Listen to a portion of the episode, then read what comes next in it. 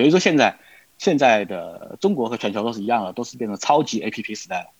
都是巨型 A P P。你手机上不会装很多 A P P 的，你你会选择哪些 A P P 在常用，它能够帮你解决什么功能的问题，那么你就会只会留这些剩下的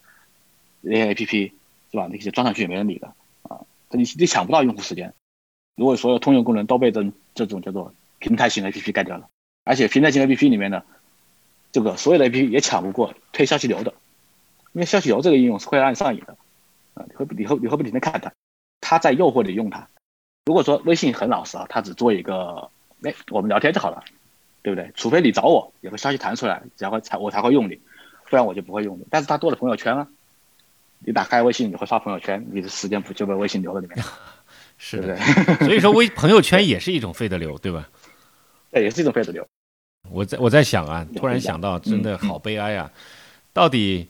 费的流费的流是别人在投喂我们，那我们成什么了？我们我们人。它的存在是 有什么意义呢？对，就是被人投喂啊！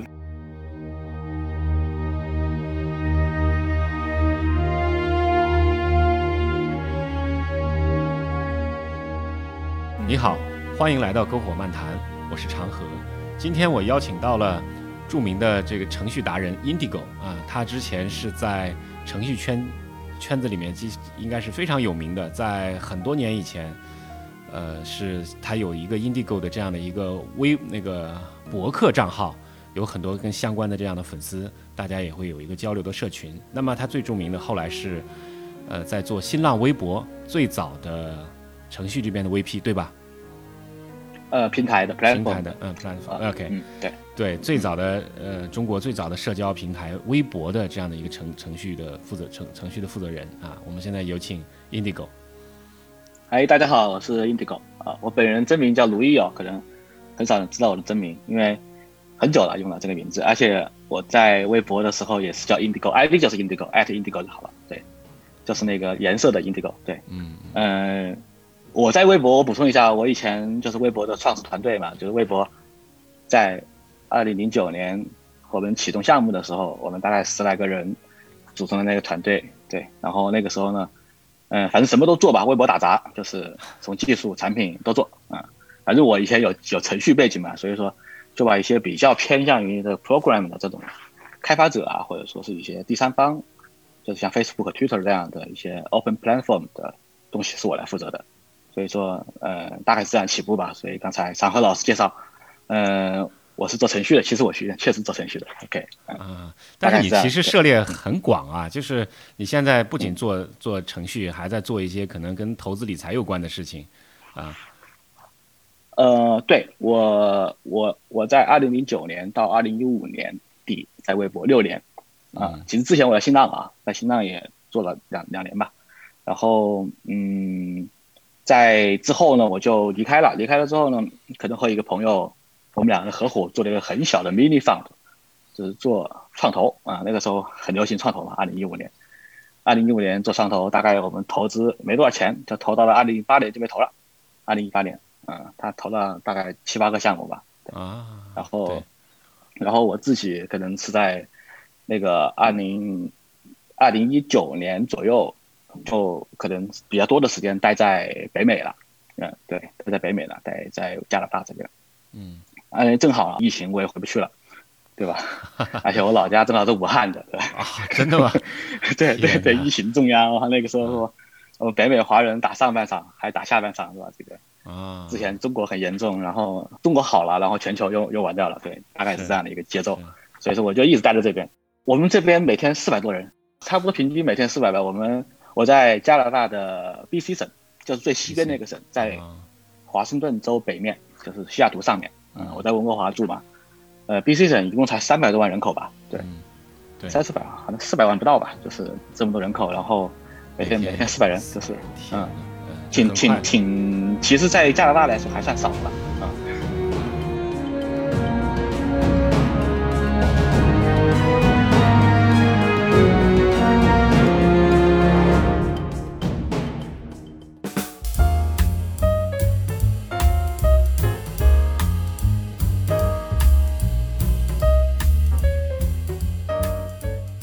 我们正好约在一起，要今天要聊的一个话题呢，其实是关于，呃，去年九月份有一部纪录片叫做《社交困境》，呃，围绕着这个纪录片，我们来聊一聊，其实是跟，呃，可能这个跟社交媒体的商业变现和商要呃和有这种人工智能算法推荐，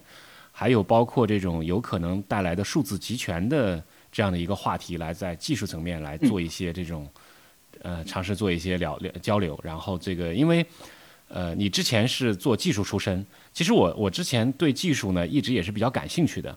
呃，为什么呢？我最早在北京做互联网创业的时候，其实有一个有一本杂志叫《程序员杂志》，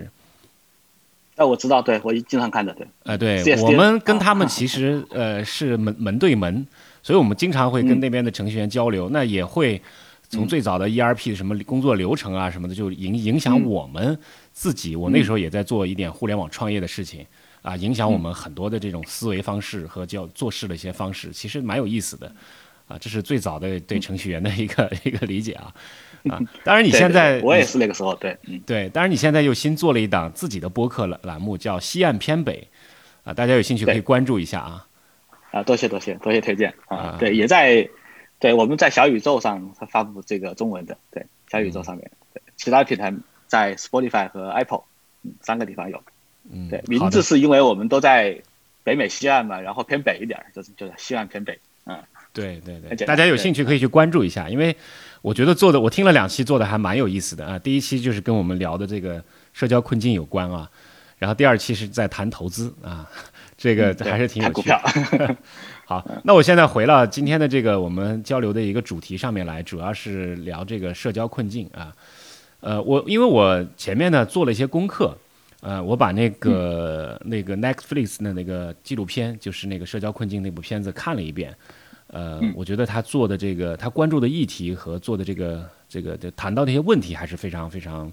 非常前沿的啊。我以为在中国可能会有盗版，但很可惜，我好像没有在 B 站上面看到相关的盗版的那个那个内容。嗯，可能大家不关注这个话题吧。嗯，其实也不是，其实国内的呃呃，国内的很多圈层，大家都在用一个词来去，呃，说现在我们看到的内容是被投喂出来的，啊，嗯，对，feed 这个单词就是这意思，对，feed，feed，对，所以说其实还是有很多人在关注这件事情的，也也在关注这个话题的，因为最近这段最近这段时间，其实大家最感兴趣的话题，无外乎就是说我们是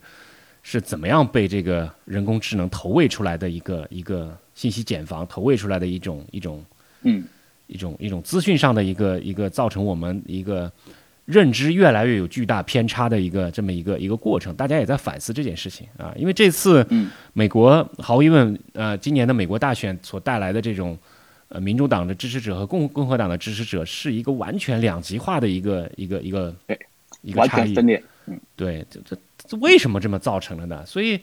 所以我在想，就是说，呃，这是我们也在探讨这个问题。当然，我看了你的文章，也看了那个片子以后，我有更深的理解。但是呢，我觉得我们可以设想一下，我们的听众其实对这方面是完全不了解的。所以，我想请你先给我们，呃，简单的介绍一下这个社交网络的算法，呃，它背后的算法是怎么样一个回事？就是因为你那个时候做的其实是初代算法，我们知道后来现在的一些算法其实有一个更深的演绎了。但是你可以先介绍一下这个这个情况吗？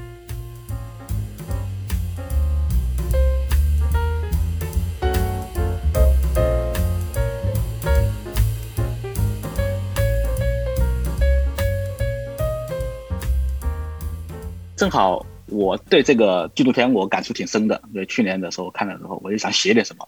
然后一直很懒没动笔。嗯，后来美国大选之后，我就决定要要写点什么了。对，OK，那么呃，正好我有这个行业背景啊，我做微博，而且微博是中国最早的，呃，可能是在在人人还有饭否这个两个平台之后，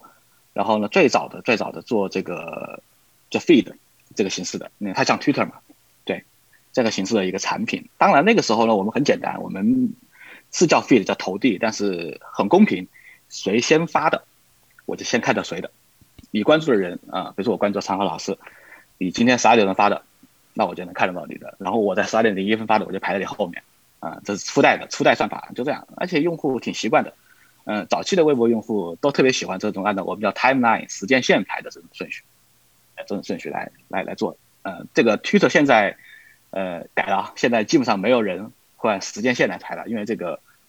这个叫经典模式，我们把我们把它变成经典模式。为什么经典模式？因为它很尊重用户的这个选择，呃，用户关注了谁啊，谁先发我看到谁，很公平，对吧？但是这个会造成一个问题，很多人会抢消息流，有人话多话痨，啊我看的都是他的。啊，用户就会投诉了，用户我不想看，然后就可以选择一个忽略它，然后减少它的内容。啊，就是这个算法呢，从二零零九年、二零一零年，我们记得微博在很多次想改掉这个时间线算法，然后上面的各种大 V 啊就反对。嗯，微博就是一个微博有个特点，微博我自己评价，微博可能会是中国的这些网络里面最透明的一个。嗯，因为它的算法、它的机制很公开，游戏规则也很清楚，follower 和和这个时间线，然后呢？如果说你把这个让让让让别人看到的东西不是按照他想看的这个时间顺序，比如说我看到了一个在今天十二点钟之前有一个昨天发的内容，我就会认为你的消息流出错了。嗯，这是微博的用户习惯造成的，但这个会造成一个问题，就是说，呃，最核心的问题就是让我们的广告没法投递。就是我我在那篇文章里面写到的，包括那个纪录片也说到，所有的改进都是为了让广告更好的插入。啊，我们要让用户对广告慢慢的接受，而且毫无反感，嗯，所以说就会把消息流顺序慢慢打乱，打乱它，打乱它，你在看到广告的时候，你就不会那么有有强迫强有那种拒绝心理了，嗯，就是说不会说突然出现一个昨天的广告，在我今天的消息流里面就不会有这种感觉了。OK，这是最这是第一个改进的微博做的一件事情，先打乱消息流，然后才能插广告，啊，但是我们我在文章里面写到了我说。我们所有的用户为了运营指标，我们为了 user growth，就是 user 就是那个我们的增长黑客吧，就是这个从硅谷传到中国来的，通过算法的改进来促进用户增长。啊，这一点 Facebook 是用到极致的。我鼓励你邀请好友，啊，我鼓励你邀请好友进来之后，就会给你很多奖励，啊，拉拉近你们的关系。然后这个这个增长呢，有一个最到最重要的就是，要让用户在你的屏幕停留的时间变长。嗯，这是我们考核指标啊。我记得我们当年用户打开微博早期的时候，还可以做到，哎，用户每天会屏幕看到四十分钟左右看微博，到六十分钟左右，这这个数字挺高的，啊，然后后来就是为了让让这个用户刷新刷新这个消息流的频率变多，啊，你手每拉一次就是一次刷新，每拉一次就一次刷新，它这个 feed 会刷新。那么这个为什么要让这个频率变高呢？就是要让广告的容量变大。啊，你每刷一次，就会有一定的概率出现广告。当然，我们微博的算法之前早期的啊，每刷三次到五次，哎，就会给你一个广告，就投递你，嗯，就为你广告。对对对，这算法其实很清楚。我我觉得用户其实也清楚，他用多了他也知道了。嗯嗯嗯，对对，这个还是早期的啊。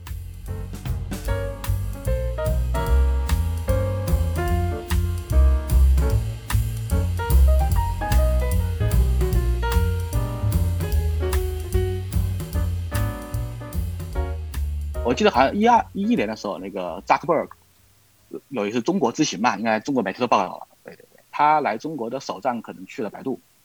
或者腾讯，然后呢，第三站就来的是微博，啊，特意安排了一次会面。我跟跟扎克伯格那个时候二零一一年来一次会面，他那个时候就强调说了一个问题，就是说他他挺羡慕 Twitter 的 Facebook 那个时候，因为 Twitter 是媒体，但是 Facebook 不是的，嗯，它的媒体的影响力以及对广告的收益会更大。用户在消费这些 news 嘛，啊，这也为我后来 Facebook 上面的假新闻啊，什么这种骚扰啊，造成很大的祸祸端啊。但是这个 a d m a i l 这是早期的事情，他们提到了。然后回去呢，可能在二零一二年、一三年之后呢，Facebook 做了很大的改进，就把他的这个流消息流的这个投放啊，算法给改了，更多的混入了媒体内容，对用户会关注很多新闻账号吧，在里面。然后呢，有了这些东西之后呢，一个用户如果只关注你自己的好友。平台是很难确定你的兴趣爱好的，啊，因为我们俩之间是吧？我们俩除非他监视我的聊天内容，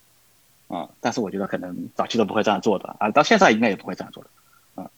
但是呢，如果你关注了更多的 interest 兴趣账号之后，你关注什么样的新闻，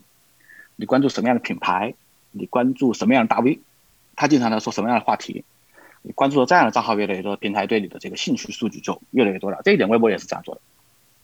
这是初步收集啊，从好友解开，初步收集有兴趣啊，有兴趣账号之后呢，我大概就能够按照你关注的这账号的这个这个兴趣给你推荐，再投递一点广告了。OK，那么广告就会把你的这个圈层缩小了，第一个圈层出现了啊。然后呢，我发现你经常喜欢看这些内容啊，看体育的，看什么，那我就拼命推荐你关注类似的账号，嗯，那就会关注越来越多，消息都不停的出现，嗯，那你就会诱惑着关注了很多很多的这个体育账号，啊，这是这是体育体育爱好者啊。我记得纪录纪录片里面说到的就是，从他自己的这个世界观，然后他自己的朋友怎么唤醒他，最后如何让他能够更多的去刷屏幕，那就会推他极端内容，就这样一样的。新闻也是这样的，这一点我觉得大家都做过媒体，我们知道，是用户会对极端新闻会有很大的情绪化的，嗯，这一点是我们做平台的最喜欢的，用户越情绪化越好。用户的点赞、用户的评论、用户的转发都是对活跃度的贡献。那你们怎么评价这种极端性内容呢？这是这是什么样的内容算极端性内容呢？呃，其实不用，其实不用评价，系统不用评价。嗯，系统能够知道一个新闻它的互动量就可以了。互动量，就是互动量，就是转评站嘛。哦，嗯，转评站，还有它停留时间，然后打开的这个页面次数啊，有很多很多数据都可以参考。啊，如果是一条 news，它一瞬间的这个这个这个新闻量就会变高，一般只有负面新闻才会变高。啊，因为大家都要传传播负面嘛，这个可以通过一些算法，就是说，AI 就是这样做的，AI 并不知道它面前内容是什么，但是它可以通过通过很多很多的那个数据参数来预判你，哎，这个内容会火，这个内容可能会火，你可能会关注，比如说我觉得，如果说 AI 有算法，如果一个极端内容是零点九，普通内容是零点二，发现你的东那个数字啊越来越接近于零点八、零点九。它可能不是极端内容，你不知道，但是哎，但是算法知道有这样一个参数，你越接近这个数字，这个互动量就越高，它就会给你推荐数值更高的内容和同类型的，可能可能背后就是极端内容，也可能是其他内容。我们并不平台其实算法并不知道是什么内容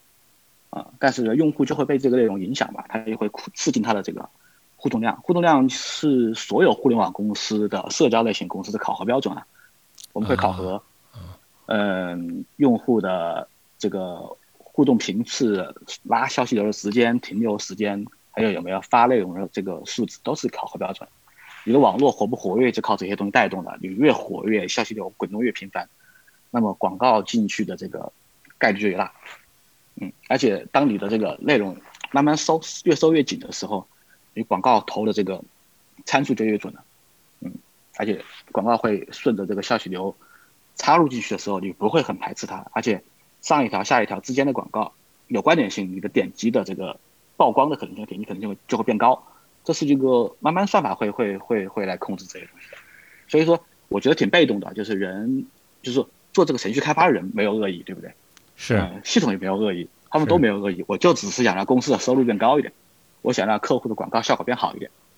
对吧？而且还有一点很重要，是 Facebook 当年发明的，所有的内容。所有的广告都是按照内容投递的算法来做的。我不管你是什么内容，进到平台里面，我觉得统一的算法来算，你是什么样内容，适合什么样的人看。我觉得这一点做的最好的今日头条吧。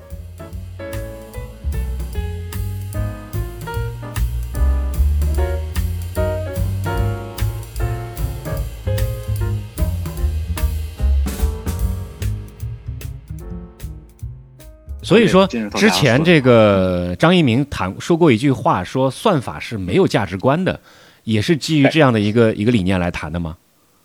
对对对，应该是这个意思，它没有价值观的。嗯，算法本身是没有价值观，就是它不会去分辨什么是呃好的内容，什么是坏的内容，什么是有有情感的，什么是那种负面的，它只会分辨你是不是就是那个叫做那种呃极端内容，互动性更强。它会它会分辨这个内容。到你这儿来是不是能够延长你的停留时间，延长你的互动可能性？它会有个打分的啊啊啊！他只知道这个这个分数，知道这个没错没错，因为这个就可以了，这个就可以让广告和内容得到很精准的投放。嗯，除非说我设计这个算法的人我别有用心啊，我别有用心，我给你打特殊的标签啊，我可以做得到，我可以让哎什么是极端的，什么是负面的，我可以判定它。但是这个可能会需要一些人工的。干预，然后教算法的这样做，其实算法本身也很无辜嘛，它就是最后是个数学模型，它算出来就可以达到这个结果。但是，我记得纪录片里面说过，对吧？这个这个所有人都是无辜的嘛，是吧？这里没有坏人，对不对？而且那个算法你看它这个算法其实也没有目的的，但是呢，你的这个商业目的就是算法的目的，这点应该是很明确的。我要利润变高，那你算法就是算法就是为商业服务的。啊，如果说我超越商业，我有政治目的，那这个算法就是有政治目的的，对吧？这可以可以这样来推嘛，对不对？嗯，是的，是的，是的。嗯，对，所以说这是社交网络里面的这个算法产生的背景，还有它的一些工作相关的一些一些原理啊。呃，对对对对，这个原理其实讲起来其实挺简单的，就是逻辑就是这样子，但是算法会很复杂，因为它的参数越多越准，它里面涉及到的各种参数越多越准，而且像 Facebook，因为在国外实际上它是有一个叫做 cookie 嘛，就是所有一上网它会有一个。浏览器记录在你电脑上的一个数据，这个数据存在着一些你的个人信息，你刚才保存了什么东西啊？你看过什么网，收藏过什么关键词啊？然后浏览器会把它收集起来。然后现在实际上，Google、Facebook、Twitter 他们之间有个协议的，嗯，我们可以共享这些数据，对他们来说，共享比独占好啊。在你的产生的数据，哎，可以更先给我用。你刚才在 Google 上搜搜了一个烤面包机，那么接下来 In Instagram 里面广告可能三秒钟之后就一刷。烤面包机就出现了，这个对谁都有都有好处。对对对，所以说这商业巨头之间会去交换这个 cookie 的这个这个个人隐，这算是个人隐私的一个内核在里面，对吧？嗯，对的，对的，对。cookie 算算是个人隐私。其实你在注册这个同意这个用户注册的时候，也同意过这些协议的啊，对，同意过的。对，但是其实没有任何一个人认认真真去看过那个协议。啊，对，没有人，对对对对对，那这个。事情其实，在二零一八年的时候，二零一七一八年的时候，欧洲就先做了走了这个，有一个法案，隐私法案嘛。你在欧先去欧欧盟欧盟的国家的网站的时候，都会有一个询问条，哎，这个网站上有有有程序有 cookie 在收集你的 cookie，收集你的用户信息，你同不同意？你可以不同意，不同意他就他不能采集了。那你也可以还可以用这个程序吗？你可以用，你可以用。哦，只是说他不收集，就是说你填了一些数据之后，他没法默认保存了。比如说你登录 login，你登录，呃，下一次还得再重重新填一些用户名密码。啊，对，有很多数据没法默认保存，因为它就牺牲了一些便利性来换来的隐私。啊，嗯，没错，我懂你意思了。对对对，其实我们现在在使用这个呃电脑的浏览器的时候，它就会可以帮你自动的存一些。你的密码啊，然后还有一些你的信用卡信息啊，这样方便你在下一次填写的时候，它自动就可以全部填完。嗯，这个和网站不一样。嗯，浏览器是一种就终端设备，网站是服务器的。因为那个隐私保护法是限制网站的，但浏览器还是可以存。你可以把浏览器想象成手机，浏览器实际上是一个安全程度更高的设备啊。就如果说浏览器它有良心，它有道德，它可以把这些数据保护的很好，它不会分享给任何网站。当然，这也是所有浏览器应该做的事情。嗯，对我在文章里面也写了这个，我认为苹果的系统可能是更更安全的。这个为什么呢？这个不是因为苹果更有良心，而是它它不存在广告这样一个商业模式，啊，它不需要你的数据，呃，它可以冠冕堂皇的说，我保护你的隐私，我不把你的数据给 Facebook 用，Facebook 会被气死了，现在要告他们。我明白这个意思，我明白。对对对，因为因为它是终端设备，它是可以。可以保护你的隐私的，所以说我觉得未来啊，这个如果大家意识得到，其实应该选择更安全的终端，啊，因为这个东西是它离你的，它离你的这个人生的隐私很近，离你的行为很近，包括你的生物数据，包括苹果手表，你的心跳啊，你的什么这些什么，它都知道，嗯，但是它把你的所有数据封装它的芯片里面去了，它不会分享给第三方，啊，苹果只是说存在云端，也只是 iCloud，就是帮你。加个密放在保险箱里面，给你存起来，他也不会给第三方，除非你允许。OK，我可以授权给一个医疗，一个一个叫做一个看医生的 APP，OK，它可以取这个数据，嗯，只有这个时候可以用，而且是有限使用，嗯，这样就实际上我就可以一定就保护了保护了这个数据的隐私嘛。哦，是这么一个情况，所以苹果是不是有一个专门的加密芯片是来储存这些东西的？对，它那个它的那个之前刚出 Finger 那个 Print 指纹的时候。它就有一个芯片专门存你的数字信息，还有一点我觉得挺重要的，就是说，你现在那个 Face ID 啊，是用苹果的设备扫描你的 Face ID，你的脸部特征是存在硬件里面的，不会存在网络上。啊，嗯，这个很重要，这个就相对安全系数高一点。对，对，它相当于把你的数据放进了它的硬件保险箱，是是一个隔离环境，啊，是个隔离环境。嗯，对的，这个我在文章里面后边也写了一个技术方案，就是创建一个硬件层的隔离环境。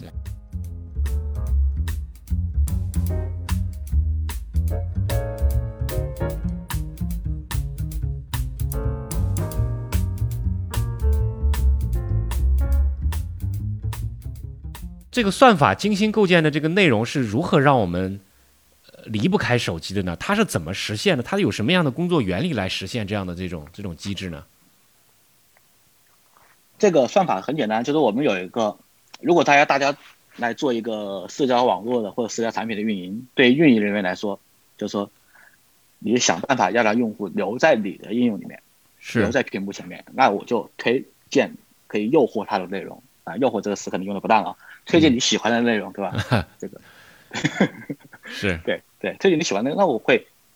会用这个为什为什么八卦呀？就你第一次打开这个今日头条的时候，你看到的是非常非常社会新闻、八卦新闻、搞笑段子，那些东西就是可以最普世的让所有人喜欢，嗯，然后他会发现你的这个行为不喜欢看这个，他会减少推荐，慢慢的他会把你锁定到一个你可能会感兴趣的范围里面，他就来唤醒你，然后然然后在里面看这些东西，因为人确实是是有这个是有这样一种惯性的，就是说，嗯，你看到这个东西获得满足感。满足感很快就会消失掉，嗯，这个多巴胺一分泌完以后就消失掉了，快感嘛，就是我觉得这一点在抖音这个产品里面体现的极致哦，做的极致。抖音用一个十五秒钟的视频，一段舞蹈，是吧？一个女孩在跳舞或者一个大叔在那跳舞，很爽啊，脑子里面这个东西很搞笑啊，哎，爽完了之后，啊，好像忘了什么东西一样，我还想接下来再爽一下，然后我就不停的划划他的屏幕，他就会一直一直推荐类似东西给你看，然后很快一个小时就过去了。哎，他他的目标达到了，你在里面刷你一个小时，这个里面可能看了哎八段广告，可以，那就广告商赚钱了，反正你的时间也不值钱，对吧？嗯，哦，是这么一个情况，对，但是但是这是他的一个一个投喂机制，一个费的流的一个机制，就是说他是怎么样利用我们人性的弱点的呢？就是人性，就是说你看到这样一个，不管是一个什么内容，就是说一个有趣的内容，一个惊奇的内容，或者一个让你让你的脑子里面就是说。产生一个小兴奋点的内容，你消耗这个情绪消耗完之后，你脑子里面马上就空虚了，这是一个生物现象。呃，当你的这个，当你的这个多巴胺分泌完之后，很快你就会产生下一个信号源，去找另外一个兴奋点嘛。这大脑就是这样子的嘛。嗯，对，它会一直刺激你去找嘛，它不会说我，所以说人永永远得不到满足，就是因为你多巴胺是一直在分泌的嘛，对不对？大脑需要这东西来刺激它。嗯，就是一旦你得到之后，OK，我马上就没有这个快感了。一下子没快感了，所以所以你内容就是一样的。当我得到这个内容之后，我消化完之后，OK，大脑还需要另外一个，嗯，我明白意思。刺激。但是我看到，一样，对，呃，我看到纪录片里面，其实它有一个这么一个段落啊，就是说我发现到它是通过一个叫 A/B 模型的一个方式来测试你对什么东西来喜欢或者不喜欢。呃，对，其实 A/B 模型是早期的一种模型了，就是啊，我们在做早期的模型了。这是，对对对，那个。那个很有名嘛，那个人他叫嗯，那个 Chamas 是吧？Chamas 这个这哥们儿，硅谷的神奇投资人之一。他以前最早最早就是 Facebook 的 VP 嘛，也是早期天使投资人。他发明了这个叫做什么增长黑客的这个模式，嗯，Ghost Hacker，就是说诱惑用户来。然后他说我们会用 A/B 模型来测试很多，包括软件的功能也会这样做。哎，用户喜不喜欢这按钮啊？用户会不会用这功能？他们会放两个版本或者三个版本的测试，然后把它投放到不同国家、不同地区、不同性别的人群、年龄的人去测试。当我获得数据之后，我就会哎，有个数据好，我就会把 A 功能关掉，只留 B 功能，然后把 B 功能给你啊，或者 C 功能，就这样的一种方式。然后内容也是一样，内容它会同时，比如说我们打开打个比方说，这个抖音大家比较熟悉一点，它会先推理一个跳舞的，然后推理一个讲段子的。或或者推了一个讲相声的，或推了一个说书的，他都推给你。然后你看这四条的时候，OK，你就是对跳舞的感兴趣，其他的你直接划过了啊，他就记住了。他下次再缩小范围，再缩小范围，他就把 A、B、C 里面只留下 A 给你了，嗯，他就记住了。其实这是一种训练方法，其实是让呃用机器的训练你了，或者你的训练机器，其实上是你的训练机器，嗯，然后算法就知道，哎，这个 ID 就喜欢这个这个这个这个东西，然后它也会。产生很多很多对你的一个定位的描述数据，后面就会越来越准。啊，那你说了，就是说这是早期的叫 A/B 模型，那现在在使用的这个模型叫什么模型呢？是怎么样运转的？我我我我我都不清楚他们是怎么定义的这个模型，可能是一些叫做什么大数据训练模型吧，我不清楚了。对，哦，现在已经已经不不不是这么玩了，对吧？对对对对，A/B 模型其实更多的用于功能测试，功能用功能测试啊，就是用什么按钮性的测试，什么样的这种对对对啊。对的，什么样的界面啊，什么样的功能，用户会喜欢，然后用户会不会习惯，用户投其实我们知道，最早，呃，像这个头条在做呃资讯的时候，他们有一个有一个特别特殊的一个一个内容设置，叫双标题，就是说你要起两种标题，两种不同风格的标题。嗯，正反标题吧，嗯，是吧？对，对对对。这就算是一个简单的 A/B 测试吗？对，这也算是 A/B 测试，只要是让用户选的，然后最后给一个。用户倾向的结果的都是 A/B 测试，嗯，哦，都是都是这种 A/B 测试，对，都是这种这种简单这个 A/B 测试肯定还是人工设计的，还是人工设计的。当数据特别多的时候，机器都会自己干这个事情了，嗯，哦，机器自己干，对，对对对，这就是啊，后面进入到了这个人工智能阶段了，是吗？对对对对，啊，当时那个 c h a v e s 讲这个时候还没有人工智能啊，啊。那你来能帮我们分析一下吗？就是说，从最早的 A/B 模式模 A/B 模型是人工来进行设计的话，到后面有了人工智能介入进来了以后，它在这方面又做了哪些提升的效率的提升呢？就实际上，这个这个程序它会安排很多很多内容啊，是，就是这个里面会一大堆数据，然后有各种各样的条件，就是说从一到一百，然后呢，它就会把这所有的东西都往下面推，然后当你它会通过你的所有的行为反馈数据来。缩小这个选择范围，就跟选择 A 选择 B 一样，它不是这 A B 的，是零零到一百条件的，或者零到一千个条件的。然后他会发现你喜欢九十八条，第一百零三条，第一百零七条，然后他再综合再来算，一一直到你，哎，我能够做到，可能其中的十条内容会让你的停留时间变得最长，嗯，就会把你描述的很精准了。然后那个时候呢，最方便他插广告了，嗯，基本上就没有任何厌恶感了，对，啊，对。所以，所以其实，呃，保证用户的停留时长的目的，就是为了插广告。对，一个就就挂商业目的之外插广告。呃，还有一种，一般互联网公司会有两种目的啊，一个是用户活跃目的，我要用户停留停留在我这儿，就跟头条就抖音和微信竞争一样。你今天看抖音多多一个小时，你用微信就少一个小时。我一天就二十四小时，还有八个小时睡觉。还在路上上班，那么这么多时间我怎么抢呢？我必须得用时长来抢，对不对？你停的越多，那我的优势就越大，啊，其实就在抢用户的那么一点点时间。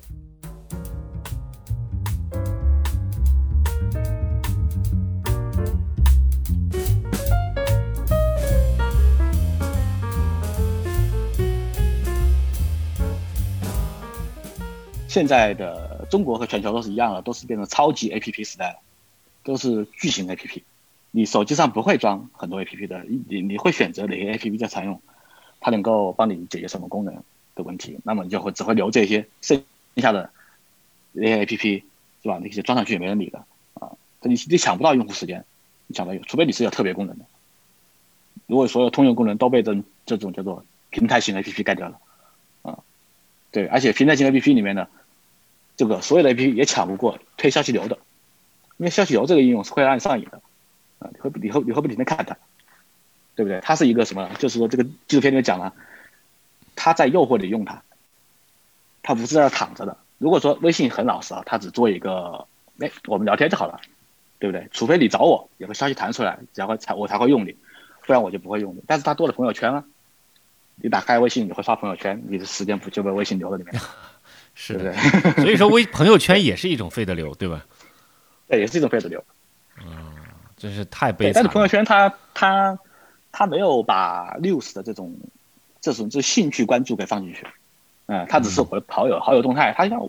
它有点像 Facebook 很早期的那个 friend feed 啊，朋友动态有，但是它不是还有公众号嘛？但是它就是微信没有把公众号内容和朋友圈混在一块儿，它也这样它这样做也是有目的的。它毕竟微信还是个通讯工具，它不是一个像 Facebook 这样的一个超级大的一个新闻入口。嗯。嗯，我在我在想啊，突然想到，真的好悲哀啊！到底，费的流费的流是别人在投喂我们，那我们成什么了？我们我们人，他的存在是 有什么意义对，就是被人投喂啊，对。但是我们可以这样来想啊，就是说，来 feed 这个英文单词用的很好，我觉得 feed 嘛，就是喂嘛，是吧？我就喂你嘛，我就喂你吃。因为这个确实是 Facebook 发明的，Facebook 就是通过这个功能干掉的 MySpace。MySpace 之前那就是你得去它的空间才能看它的动态嘛。是哎，Facebook 不用啊，我把所有人都关注了，我投递给你看，多好啊！当时多多多么伟大的发明啊，对吧？我关注了一百个好友，我可以我一个地方就看到所有人的动态了。对，今天起床了，我刷牙了，当时挺无聊的，嗯，那很很新奇嘛，我还戳你一下，我还 poke 你一下，啊，挺新奇的，嗯，啊，但是后来后来慢慢慢慢的这个东西变大了之后呢，用户就懒了，因为这我不用到处点了，对不对？啊，我就在一个地方看就好了，就跟那个你家里养养牲口一样，养懒了，这个每天猪起床你就。他就会找你要东西吃嘛，是吧？你就给他吃就好了，他也不会出去乱逛了。是，所以说，所以说，我们我觉得某种程度上来说，我们很可悲的一点就是，呃我们每个人都有这种不停的希望被投喂的这种很舒服的投喂的这样的一个生理需求。对。然后，然后智人工智能的这种算法就利用了这样的一种你的生理上的这种需求，然后来饲养你，需求，对，嗯，来饲养你，对对对。对吗？对，你你可以想象那个很著名的一个电影，就《Matrix》那个《黑客帝国》那个电影，嗯。呃，你躺在温暖的那种营养液里面，你不用去做任何事情，你就可以去想象着你可以生活在一个非常呃非常那个非常好的一个一个一个一个社，会里面，对不对？每个人吃到的食物都是很有感觉的，对对，嗯。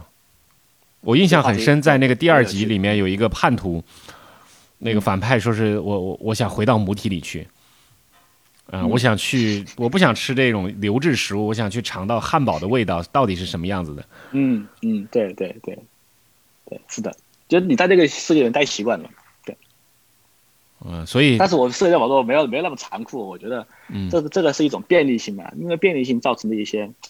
造成的一些呃这个人性的本身的弱点，造成的一些这个你被投递变成习惯，你会变懒嘛，然后你的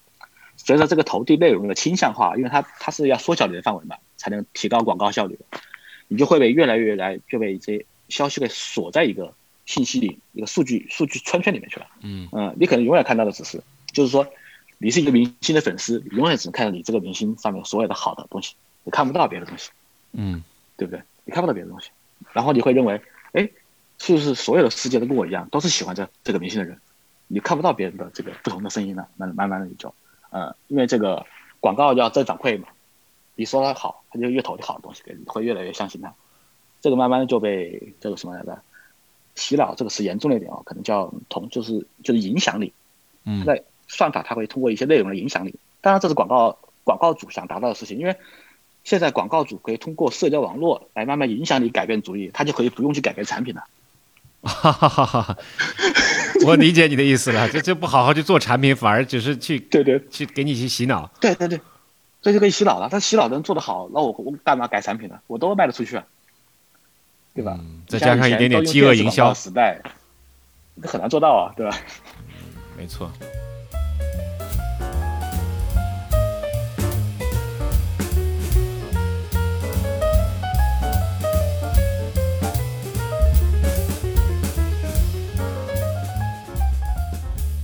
现在这个最新的一些模式，就是呃，我看到那个里面的纪录片里也在谈到了，就是人工智能进入来了以后，很多代码，很多那种那种对人人性的分析，都是人工智能来去自自己去完善的，这是怎么回事呢？嗯对算法这个，它也不是自己完善吧，因为算法还是人写的，算法人写的，他们只是说数据，就人会把很多用户的数据交给他去训练算法，呃，就 AI 嘛，它就是相当于神经网络嘛，就是把不同的条件接成管子嘛，然后它会达成一个匹配最好的状态，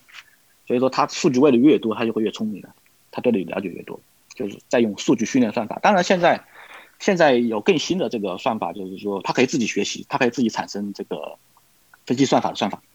嗯，这也是可以的，这个这个第二代了。就是说这是一个这是一个更高层面的一个一个一个指挥，一个大脑来去指挥算法，对，去产生新的算法。对对对对，让算法在这里你发现规律，产生新的算法。哎，我之前注意到这这个 Facebook 说是当时有过一个一个很好像是这个假的新闻啊，就是说，呃，突然发嗯现 Facebook 的两台电脑在自己对话，然后这个而且用的语言是程序员看不懂的，是是是针对这件事情的一个故事吗？可能是个故事吧，没有对话，对对对，是个故事，就是电脑对话起来肯定得看不懂啊，对吧？嗯，电脑对话起来，我 当然我们他用的什么语言呢？对，对对对，机器语言嘛，肯定看不懂啊。对，所以说这个，呃，这个里面 AI 有个例子嘛，就是 Google 的 AlphaGo 嘛，新版的 AlphaGo 下围棋那个，哦不下下就下围棋，AlphaGo 它就最新的一代，也就是你你只用告诉他这个棋的规则就好了，它可以自己去学习。嗯，它两个它两套算法在博弈，然后它会自己产生出，哎，我适应这个棋盘的新的算法。嗯，因为早期的这个就是说我要教他很多棋谱嘛，他他通过棋谱来学，现在不用棋谱学了，你告诉他规则就好了，他自己也自己算自自己通过是什么意思呢？就是说，呃，你告诉他规则以后，这个算法就会同时分裂成两套算法，然后呢？在互相博弈。这两套算法，这两套算法就卷卷积算法、卷积算法，两套算法它也是人设计的啊，它会通过一个博弈的方式来来来自己学习。嗯，但具体的很多算法来学习，我不是特别懂。然后再练成这个，练成像周伯通那样的那种左右互搏那样的那种终极式的武功武林高手吗？就是自己博弈出来的，就是自己博弈出来的啊。嗯，就那个 Google 的阿阿尔法有有有有有三个项目，挺好玩的，一个是阿尔法 Go。第二个是叫阿尔法 Star，星星那个阿尔法 Star 就是阿尔法 Starcraft，一个很有名的游戏，星际争霸。它有一个人工智能在那个暴雪的战网上面，天梯里面，天梯是最牛逼的吧？人类选手，欢迎人类选手去挑战他，啊，然后不同的高手会跟他打，然后他算法就会越来越厉害，就是全部的人类最后打不过他。他做了一个用 AI 来玩游戏。这样的一个一个一个一个算法挺好玩的，对，你可以，如果你能够进天梯榜，你也可以跟他打。但是我现在水平进不了天梯榜。那第三个是什么呢？阿尔法的什么呢？第三个是这个去年十一月份发布的那个 Alpha Folder。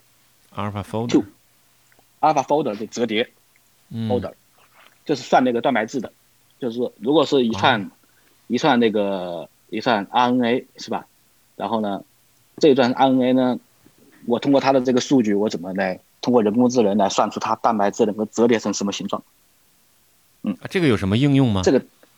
这个当然有，就做药啊，做药用啊。就是说，因为现在之前都是通过实验做吧，通过那个 X 光，就就就那那那种那种电子电子显微镜来来来来照照射这个蛋白质的结构，然后人工会哦，对这一段这一段 RNA 它能够生成这样一个结构，是我通过实验完成的，就人工实验完成的。但是现在呢，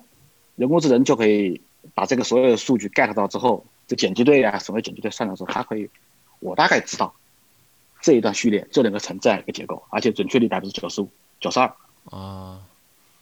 啊，这个太这个太牛逼了，这个就可以很大程度的提高这个科研工作者的研发效率，因为他们以前要做很多实验嘛，现在不用做实验了，拿个电脑就可以了，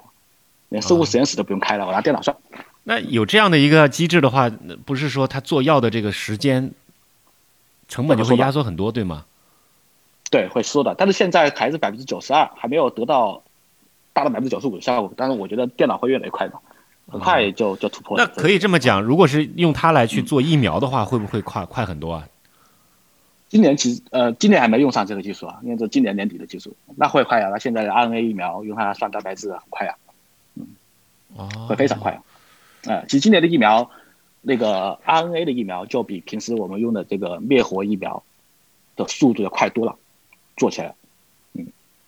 对，如果再配上这样的人工智能 AI 算法，去算折叠的更快了。啊，那要照这个要照这个理念往下走的话，那肯肯定疫苗即使再变异，速度再快，肯定也也变不过这种算法。对，对，我也觉得是的，病毒干不过算法的。啊，病毒干不过算法，这是今天很。很有收获的一句话啊！这个病毒啊，在这个世界上存在了几十万亿年，竟然这个有朝一日也会干不过算法。那这样下去，人工智能很可怕。对，很可怕，我也觉得很可怕的。对，只要你电脑足够快就好了。嗯啊。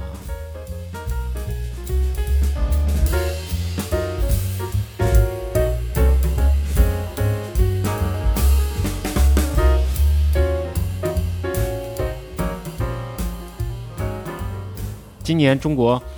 那个有一个团队成功的研发出了量子计算机。嗯，对，量子计算量子计算机是很快，但是量子计算机有个问题，它得为所有的计算专门设计一套量子计算机。嗯，听上去这个听上去很复杂，但是听上去有点这个晕了啊。对对，但是这其实本质上不是中国这一次用的是光用的是光量子嘛？对，光量子，光量子就是光子嘛，光子，光子它就是说，就是像这样的，我得为这个计算我设计一个芯片，你听懂了吧？听懂了。对，它不是通用的，没法通用。嗯，这个芯片然后得得有特定的算法编程它才能算。就是说中国九章在九章啊，是吧？他算那个什么问题啊？算那个塔嘛，是吧？那个塔，我忘了个塔叫什么名字了。嗯，这个是一个很有趣的、很很圈圈，就是有有有有有很古老历史的一个游戏塔。嗯，算这个的。啊，对。它虽然需要单独给它设计芯片和设计算和设计流程，但是这不就是代表着一个新的时代开始了吗？对，是的，对。但是现在可能成本高一点，没关系。嗯，你可以很艰巨的任务，单个设计一个芯片上去算嘛，是吧？嗯没错，没错。那有了这样的量子计算机，再来去算蛋白质的折叠的这这种情况的话，嗯，可能蛋白质折叠很复杂，量子计算机的那个量子数量不够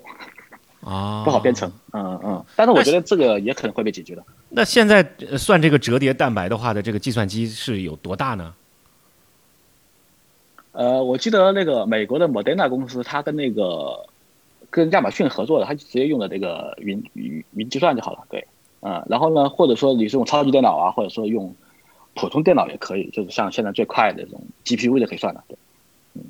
哦，这都是这都是算法。之对对对，之之前是有一个有一个全球很有名的一个屏幕保护程序，是叫跟那个 SETI 寻找外星人一样有名的，它叫 Folder，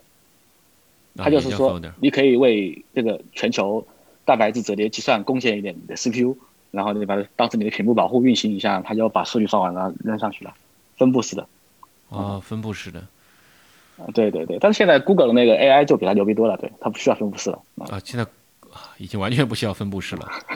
对，不用了。听上去这个真的太恐怖了啊！那他要如果想设计出一款这个无可匹敌的蛋白质的话，也会很快啊。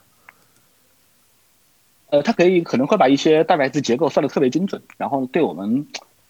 研究这个细胞内部的一些生物特特征会很有帮助。嗯，好吧，这是一个，这是真的是一个很新的领域，更大的话题，新的领域啊。我 我们对这个完全还不太了解啊。那我们这个我还我我我挺研我挺喜欢研究这个的。好啊好，有机会我们再听你去分享这个东西啊。然后我们再有兴趣，有些话题我们可以保持一个更开放式的一个一个联络啊。就针对你你你想你你们关注的。呃，科技类最前沿的东西，因为包括其实我听到你们聊了很多关生关于生物科技、关于量子科技的一些话题，我觉得真的以后我也想，我这方面的小白啊，也想真的再找找你们继续请教这方面的问题啊。好，感谢 Indigo，好，好，嗯，晚安，拜拜，谢谢，拜拜。